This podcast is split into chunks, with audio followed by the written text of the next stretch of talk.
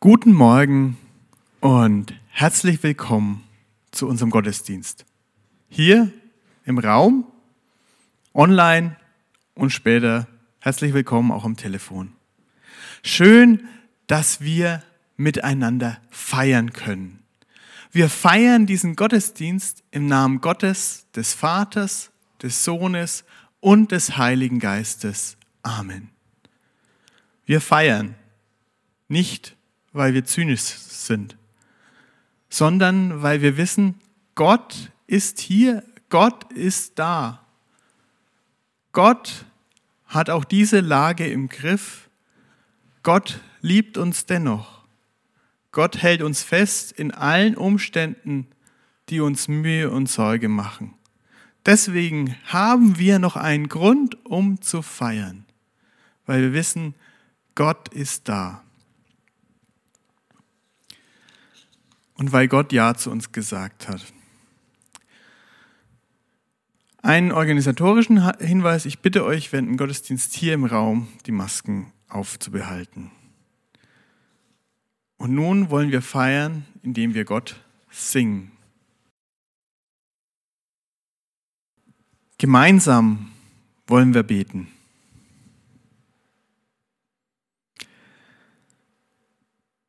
Himmlischer Vater, wir haben es gerade gesungen. Deine Liebe, sie bleibt bis ans Ende der Welt. Sie steht fest und sie bleibt. Und auch wenn wir vielleicht gerade im Moment manchmal das Gefühl haben, als würde die Welt untergehen, deine Liebe, sie bleibt. Und ich bitte dich, dass uns das heute Morgen wieder neu bewusst wird. Und so segne du alles Reden und Hören. Amen.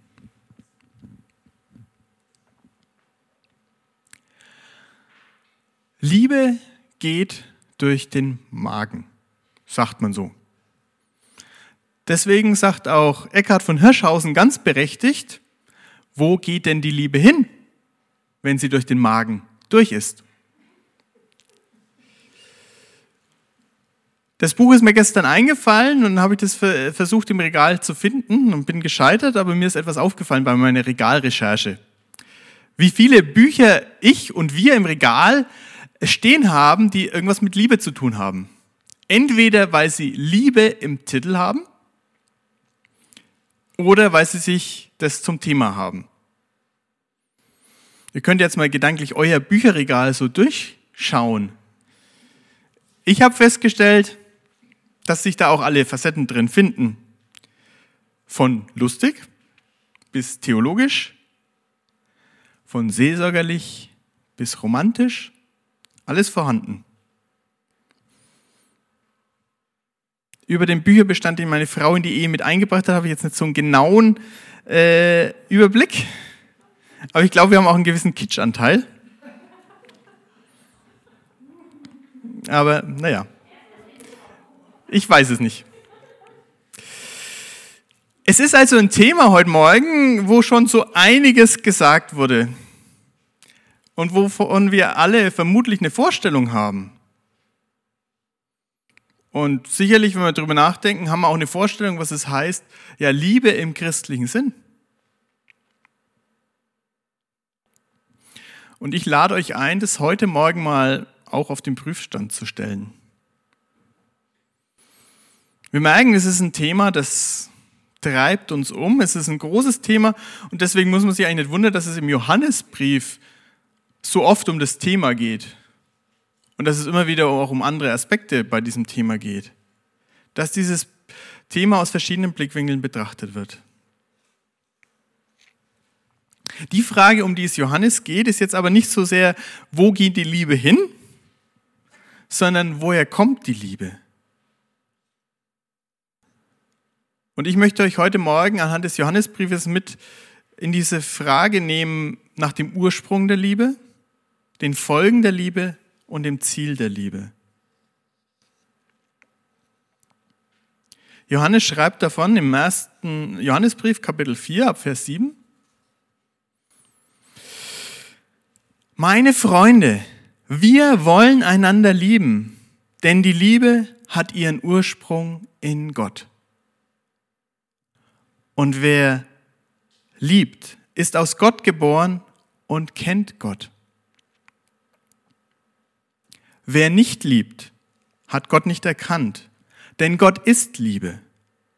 Und Gottes Liebe zu uns ist daran sichtbar geworden, dass Gott seinen einzigen Sohn in die Welt gesandt hat, um uns durch ihn das Leben zu geben. Das ist das Fundament der Liebe. Nicht, dass wir Gott geliebt haben, sondern dass er uns geliebt und seinen Sohn als Sühneopfer für unsere Sünden zu uns gesandt hat. Die Liebe hat ihren Ursprung in Gott. Liebe kommt von Gott. Und es ist die DNA der Jesus-Nachfolger zu lieben. Denn Gott ist die Liebe, die sich darin gezeigt hat, dass er seinen Sohn in diese Welt gesandt hat, um unsere Beziehung zu Gott wiederherzustellen. Wenn wir Gottes Liebe verstehen wollen, dann werden, wird unser Blick auf Jesus gelenkt. Wenn du Gottes Liebe verstehen willst, dann schau dir Jesus an. Wenn du Gottes Liebe verstehen willst, dann schau auf das Kreuz, wo Jesus sagt, es ist vollbracht.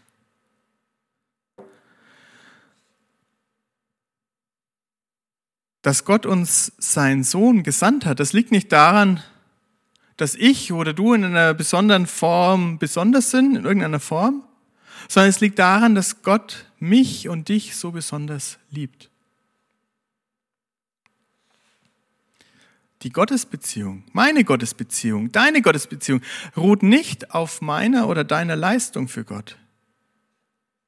Denn wenn es so wäre, dann müssten wir uns immer fragen, reicht das, was ich tue, damit ich geliebt werde?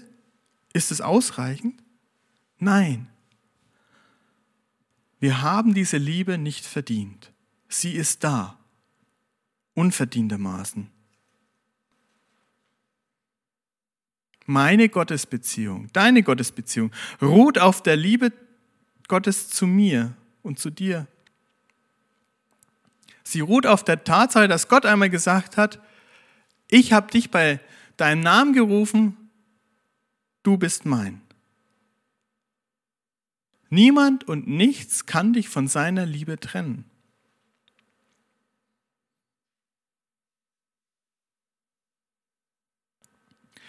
Die Gottesbeziehung ruht nicht auf der Anstrengung, sondern sie ruht auf der Tatsache, dass Gott gesagt hat, ich liebe dich.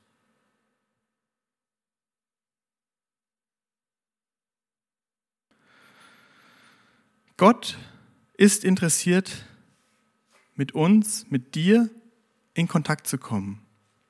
Gott fragt von Anfang an, Mensch, wo bist du?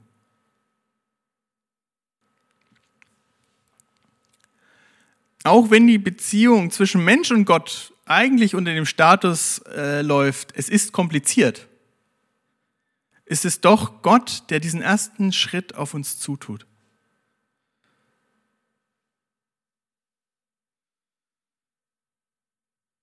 Gott ist es, der den ersten Schritt gemacht hat, weil er uns so sehr liebt. Stellt euch mal kurz vor, Gott hätte WhatsApp. Dann wärst du als sein Kind mit auf seinem Profilbild. Wenn Gott WhatsApp hätte, dann würde er von dir ein Statusbild posten und wird drunter schreiben, Lieblingsmensch. Und die Frage ist, glauben wir das? Kannst du das glauben? Dass Gott dich zuallererst liebt Kannst du glauben, dass Gott dich schon geliebt hat, als du noch gesagt hast, mit dem will ich oder weiß ich nichts anzufangen? Gott ist Liebe. Das ist das, was uns trägt. Und es ist sichtbar geworden, indem er seinen Sohn in diese Welt gesandt hat. Damit definiert sich die Liebe, die von Gott ist. Jesus Christus, der für meine und deine Schuld gestorben ist, der freiwillig sein Leben für uns gegeben hat, der uns aus der Versklavung und Unterdrückung unserer Schuld befreit hat, der ist der Ursprung von Gottes Liebe. Gott ist Liebe. Da geht es nicht nur um emotionale Regung in uns, da geht es um Gottes erlösende Tat für uns.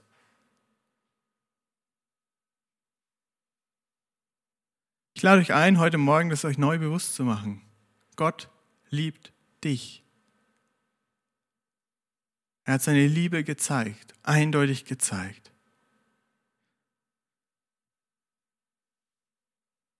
Und die Frage ist einfach, wie reagieren wir auf diese Liebesbotschaft? Was macht sie mit uns? Lassen wir uns verändern, so wie Johannes das in den weiteren Versen ab Vers 11 beschreibt? Meine Freunde, da Gott uns so sehr geliebt hat, sind wir auch verpflichtet, einander zu lieben. Ihn selbst hat niemand gese je gesehen. Doch wenn wir einander lieben, lebt er in uns und seine Liebe hat uns von Grund auf erneuert. Woher wissen wir, dass wir in Gott leben und dass Gott in uns lebt? Wir erkennen es daran, dass er uns Anteil an seinem Geist gegeben hat. Ein weiterer Grund für unsere Gewissheit ist der, wir haben gesehen und können bezeugen, dass der Vater seinen Sohn als Retter der Welt zu uns gesandt hat. Und wenn sich jemand zu Jesus als dem Sohn Gottes bekennt, lebt Gott in ihm und er lebt in Gott. Und noch etwas gibt uns die Gewissheit, mit Gott verbunden zu sein. Wir haben erkannt, dass Gott uns liebt und haben dieser Liebe unser ganzes Vertrauen geschenkt. Gott ist Liebe. Und wer sich von der Liebe bestimmen lässt, lebt in Gott und Gott lebt in ihm. Diese Liebe hat eine Folge. Sind auch wir verpflichtet, einander zu lieben? Wir sind es einander schuldig.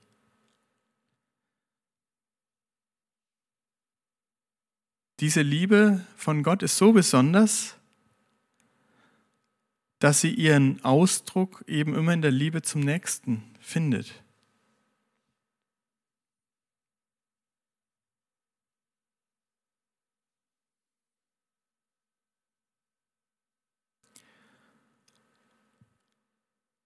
Und es geht ganz praktisch,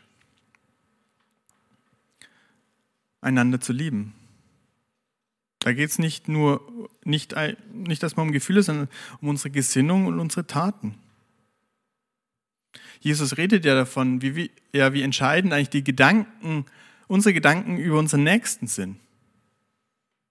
Und er fordert seine Jünger auf in der Bergpredigt, wenn du also deine Gabe zum Altar bringst und dir dort einfällt, dass dein Bruder etwas gegen dich hat, dann lass deine Gabe dort vor dem Altar. Geh und versöhne dich zuerst mit deinem Bruder. Danach komm und bring Gott deine Gabe dar. Haben wir unserem Nächsten vergeben? Sind wir mit ihm rein? Oder ja, sind wir an dieser Versöhnung gehindert? haben wir so ein Register, was jemand uns angetan hat, immer und immer wieder. Wie ist unsere Gesinnung? Wie ist unsere Einstellung? Können wir das übersetzen, was wir selbst erfahren haben, in das, wie wir mit unseren An Geschwistern umgehen im Glauben? Ich finde es herausfordernd, dass äh, es in der Bibel heißt, im 1. Korintherbrief, Kapitel 13, äh, die Liebe hofft alles und sie glaubt alles. Also meine Reaktion ist da, ja, wie naiv kann man denn sein? Wie naiv kann man denn sein? Aber das soll unsere Einstellung sein. Wohlwollend unseren Mitmenschen gegenüber. Vom Besten ausgehen, hoffend. Ihn ernst nehmen und nicht sagen, der will mir nur was Böses. Der meint es bestimmt ganz anders. Der meint es immer ganz anders.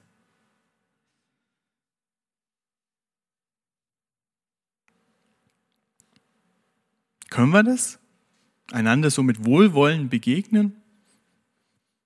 Ich würde es ja mal wertneutral formulieren. Ergebnisoffen begegnen? Können wir auch miteinander streiten? Also im positiven Sinne streiten, dass wir Standpunkte austauschen und uns danach doch wieder vertragen können? Können wir mit Schuld umgehen, die uns angetan wurde? Können wir das in einen Klärungsprozess überführen? Können wir das Gespräch suchen?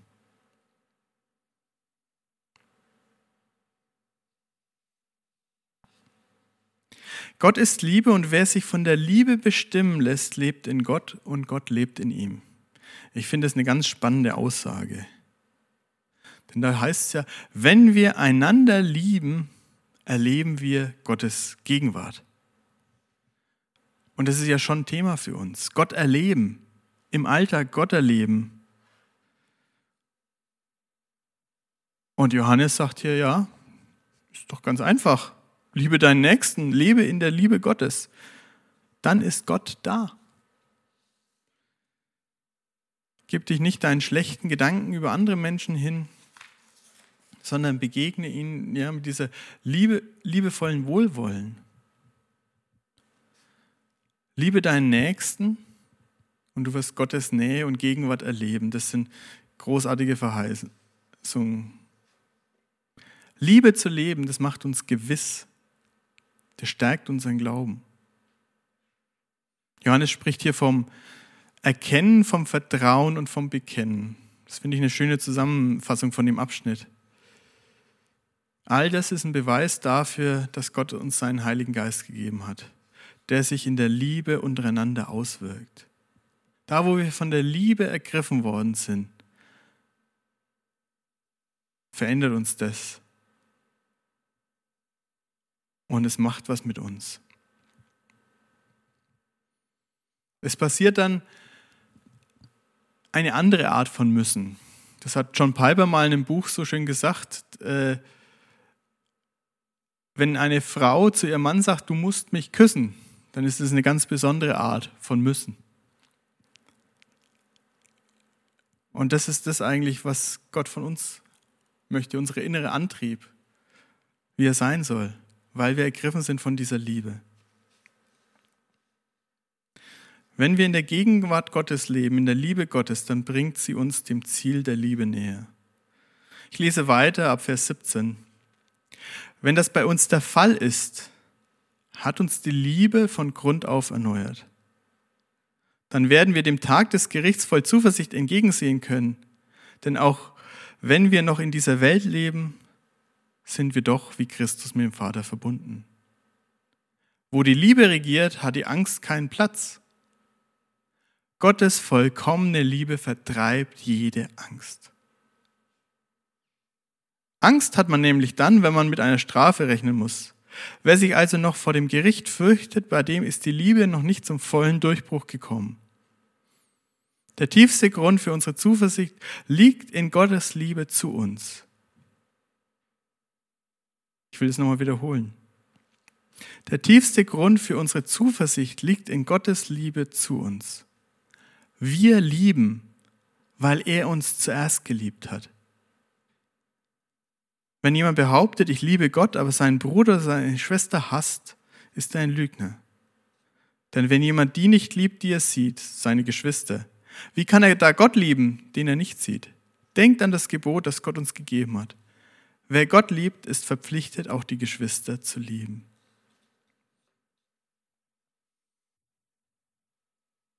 Die Liebe Gottes hat ein wunderbares Ziel mit uns, uns frei zu machen vor der Angst. Wir müssen nicht mehr ängstlich auf die Strafe warten, sondern können zuversichtlich in die Zukunft blicken. Gottes vollkommene Liebe vertreibt jede Angst.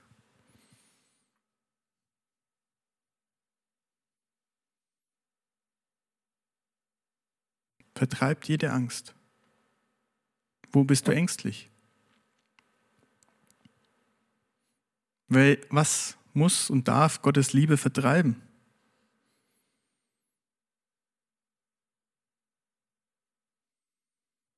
Das Gute ist, wenn wir ängstlich sind, sind wir kein hoffnungsloser Fall, dann sind wir halt nur einfach noch nicht am Ziel. Aber Gott will das gute Werk, was er in uns angefangen hat, das will er auch vollenden. Er will uns zum Ziel bringen.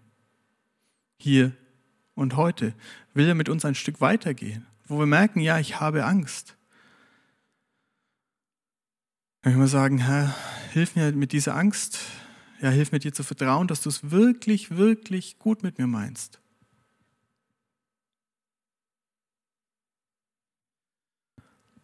Ich habe mir das heute Morgen gedacht, eigentlich, das ist ja ein Thema, gerade bei Kleinkindern, da reden wir ganz viel über diese Bindungssicherheit. Dass man sicher, was es mit einem Menschen macht, wenn er weiß, äh, diese Beziehung zu den Eltern ist intakt, sicher gebunden ist. Und wie schwierig das für ein ganzes Leben ist, wenn diese Bindung irgendwo gestört ist. Und wenn schon diese Bindung so essentiell für uns als Menschen ist, dass wir funktionieren und existieren können als Menschen. Und wenn das uns schon so grundlegend prägt, wie wir die Welt anschauen, wie viel mehr muss es uns doch dann prägen und verändern, wenn wir wissen, ja, wenn wir quasi eine sichere Gottesbindung haben. Wir wissen, ja, der wartet nicht auf die nächste Gelegenheit, mir eins reinzuwirken, sondern der liebt mich. Der sagt nicht gleich, na, wie kannst du nur? Was soll das jetzt? Gott liebt mich. Was macht das mit uns?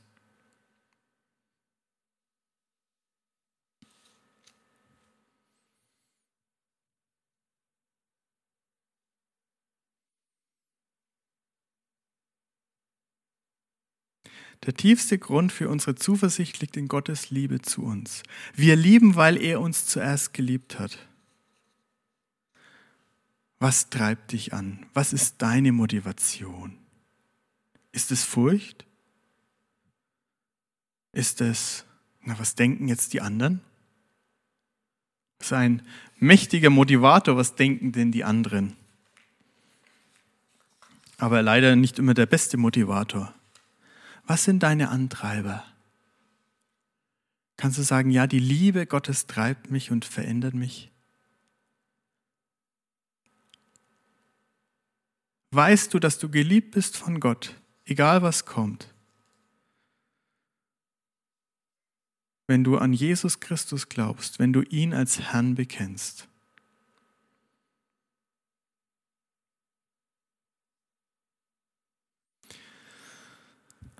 Wir haben viele Vorstellungen von Liebe, besitzen vielleicht auch viele Bücher über das Thema Liebe.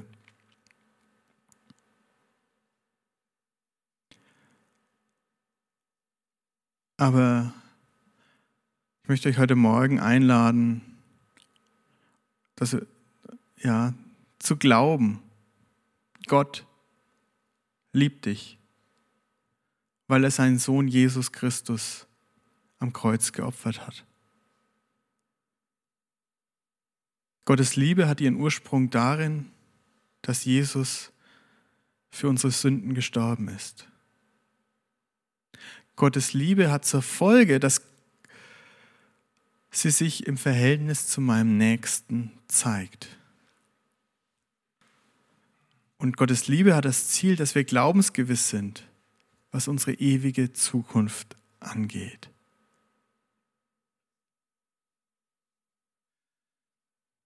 Gott liebte uns zuerst Und darum können und dürfen auch wir lieben. Gott und die Geschwister.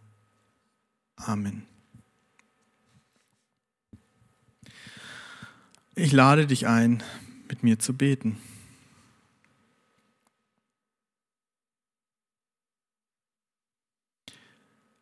Himmlischer Vater, du hast uns deine Liebe gezeigt. Du ziehst deine Liebe nicht zurück. Du stehst zu deiner verrückten Liebe zu uns. Hilf uns, diese Liebe zu begreifen und ihr Glauben zu schenken. Amen. Ich wünsche euch, dass ihr diesen Gedanken mit in eure Woche nehmen könnt. Die Liebe des Retters hat triumphiert. Es ist vollbracht. Wir wollen gemeinsam beten und ich bitte, wenn es möglich ist, dazu aufzustehen. Gemeinsam beten wir, wie Jesus Christus uns gelehrt hat. Vater unser im Himmel, geheiligt werde dein Name, dein Reich komme, dein Wille geschehe, wie im Himmel so auf Erden. Unser tägliches Brot gib uns heute und vergib uns unsere Schuld, wie auch wir vergeben unseren Schuldigern. Und führe uns nicht in Versuchung, sondern erlöse uns von dem Bösen. Denn dein ist das Reich und die Kraft und die Herrlichkeit in Ewigkeit. Amen. Jesus Christus spricht, wie mich der Vater gesandt hat, so sende ich euch. Darum macht eure Herzen und Sinne weit für den guten Segen Gottes. Der Herr segne euch und behüte euch. Der Herr lasse sein Angesicht leuchten über euch und sei euch gnädig. Der Herr erhebe sein Angesicht auf euch und gebe euch Frieden. Amen. Ich lade euch ein, nächste Woche, Sonntag, 10.30 Uhr, also gleiche Zeit, gleicher Ort. Herzliche Einladung zum Gottesdienst. Es sind auch hier noch Plätze frei. Es ist gut, wenn eine Anmeldung bei der Petra oder online bis zum Freitag passiert, dann ist das Planen auch gut möglich. Herzliche Einladung, hier vor Ort oder auch im Livestream mit dabei zu sein. Ein wichtiger Hinweis für den ganzen November, Kleingruppen können nur online stattfinden oder in der kleinsten Form der Kleingruppe der Zweierschaft. Maximal fünf Personen, ihr kennt die rechtlichen Regelungen. Das Schreiben vom Verband sollten gestern auch alle bekommen haben. Wer irgendwie Fragen dazu hat, jederzeit gerne bin ich auch da für euch da. Dann wollen wir euch einladen zu MOM, zum Mittwoch Online Meeting am 18.11. Die Plattform steht noch nicht ganz fest, aber wir wollen gemeinsam ein, ein Video gucken oder wer nur Telefon hat, darf teilnehmen und kann es dann übers Telefon anhören. Und danach wollen wir uns in kleinen Grüppchen zum Austausch treffen. Alles online, alles digital. Die näheren Infos kommen noch, mit welcher Plattform wir das genau realisieren wollen. Und da wollen wir im Sinne von BOW, Best of Willow, äh, Vorträge von diesem früher vom Leitungskongress, der abgebrochen wurde, gemeinsam schauen und dann gemeinsam in kleinen Grüppchen äh, drüber reden.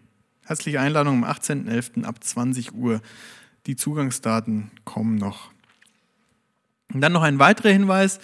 Am 22., dem Ewigkeitssonntag, wollen wir etwas Neues wagen. Wir wollen Abendmahl feiern.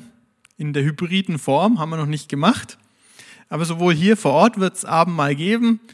Ähm, und auch jeder ist eingeladen, das auch zu Hause mitzufeiern. Aber das heißt ja natürlich für euch, ihr habt einen gewissen Vorlauf und Brot und Wein oder Saft müsste dann zu Hause auch vorhanden sein. Deswegen sage ich es jetzt schon mal, damit jeder weiß, sich so gedanklich darauf einstellen kann. Und egal wie wir feiern wollen, wir werden da auch ja, das miteinander Abendmahl erleben wollen.